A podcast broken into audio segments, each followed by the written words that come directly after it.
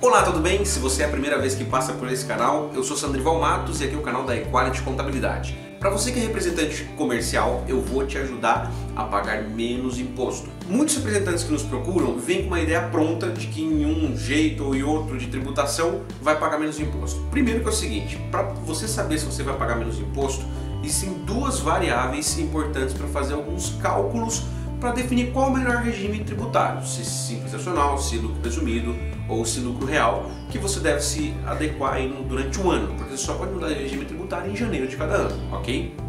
Então o cálculo tem que ser anual. E essas duas variáveis são faturamento esperado e, no caso do representante, as comissões que você vai receber, ou as, as intermediações que você vai efetuar, e também a folha de pagamento. Folha de pagamento quer dizer funcionários que você venha contratar durante o ano ou o Prolabore, é, o seu próprio Prolabore como sócio da empresa. E aí tem uma outra ideia pronta o seguinte, muitos representantes nos procuram já querendo burlar a lei. Eu vou abrir um CNPJ, né, dizem os representantes, e eu quero tributar no Simples Nacional pelo anexo 3. Para você que não entende ainda o que é anexo, fique tranquilo. Anexo é o seguinte, o Simples Nacional tem cinco tabelas atualmente para tributação do, das empresas são chamadas de anexos, de anexo 1 a 5. Cada atividade, cada KNAI, código de atividade, se enquadra em um uh, anexo. Alguns se enquadram em dois. O representante comercial, por exemplo, ele tem a atividade de representação comercial, ela pode ser tributada pelo anexo 3 ou pelo anexo 5. O 3 é bem mais baixo e o 5 bem mais elevado. Na verdade, o 5 muitas vezes nem compensa você optar pelo Simples Nacional se você for utilizar o anexo 5 para tributar. Sandrival, mas então como que eu escolho a tributação? Eu simplesmente posso tributar pelo 3 ou pelo 5? Não, não. Para tributar por um ou por outro, existem regras. Para tributar pelo anexo 3, a sua folha de pagamento, mas não a do mês, acumulada dos últimos 12 meses, assim como também é olhado o faturamento dos últimos 12 meses, para entender qual o percentual que vai ser aplicado no determinado mês, né? todo mês é feito esse cálculo.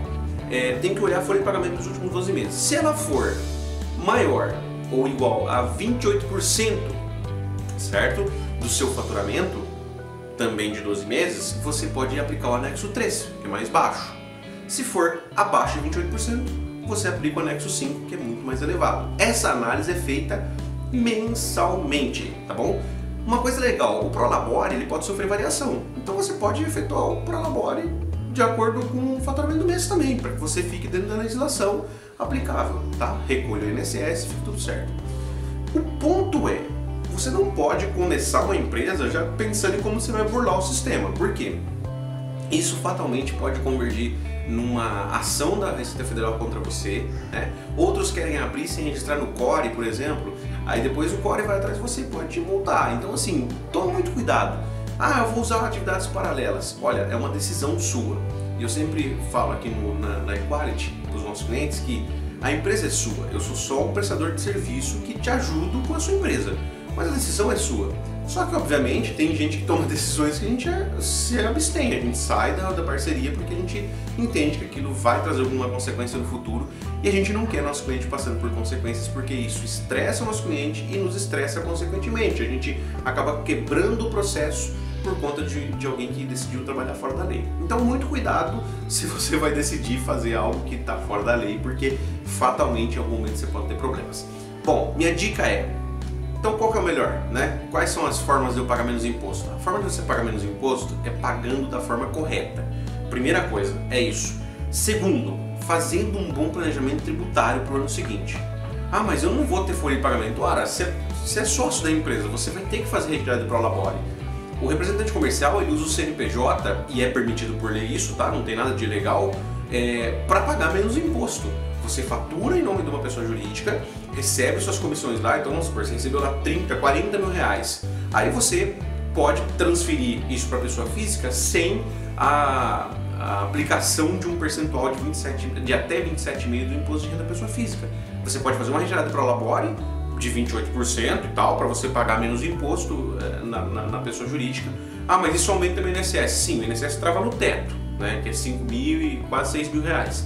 E o, imposto de renda, sim, você vai ter uma variação maior. Mas compensa você pagar dentro da lei, o imposto de renda você pode inclusive fazer restituição depois, de acordo com os gastos que você tem na pessoa física. Então você presta contas anualmente e aí você pode, uma boa parte disso pode reverter para você novamente, tá? E na pessoa jurídica, para a pessoa física, para mandar esse dinheiro para a pessoa física, tem a distribuição de lucro, que é isenta de imposto de renda e de INSS. Então você tem um planejamento tributário muito mais efetivo. Para isso, fique tranquilo, fique tranquila. Conte com a gente, conte com a nossa ajuda, que nós estamos aqui preparadíssimos para atender você e para te fazer pagar menos imposto que você já paga hoje. Ok? Um grande abraço, te vejo nos próximos vídeos. Tchau, tchau. Não, deixa, não esquece de deixar seu like aqui. Tchau, tchau. Agora eu vou mesmo.